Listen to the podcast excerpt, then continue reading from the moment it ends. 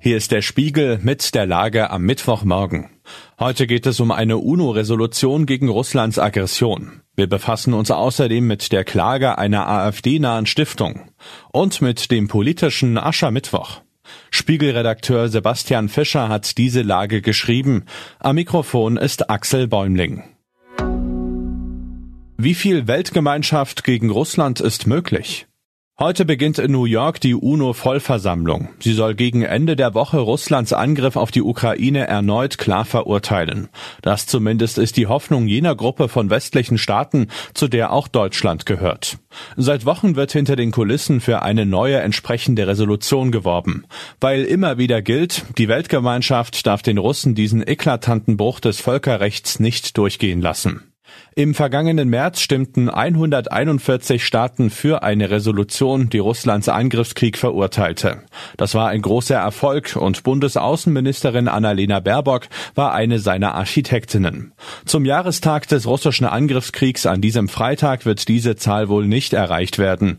120 Stimmen gelten in westlichen Verhandlungskreisen schon als starkes Zeichen. Baerbock plant erneut nach New York zu reisen. US-Präsident Joe Biden ist derweil nach seiner Rede zum Comeback des Westens weiter in Warschau. Er trifft dort heute auf osteuropäische Vertreter.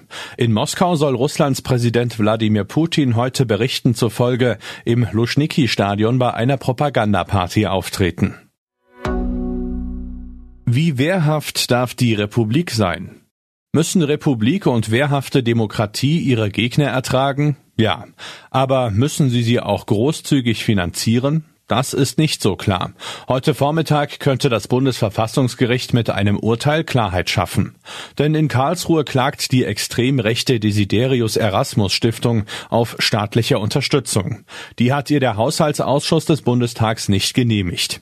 Die Stiftung wird von der früheren nach rechts außen abgedrifteten Bundestagsabgeordneten Erika Steinbach geführt und steht der AfD nahe. Sie möchte gern vom Staat gefördert werden, wie das bei anderen parteinahen Stiftungen üblich möglich ist. Ein Stiftungsgesetz, das die Förderung durch den Staat regelt, gibt es bislang nicht. Das könnte die Achillesferse des etablierten Konstrukts sein. Gut möglich, dass das Bundesverfassungsgericht nun grundsätzlich entscheidet, dass die Stiftungsförderung gesetzlich geregelt werden muss.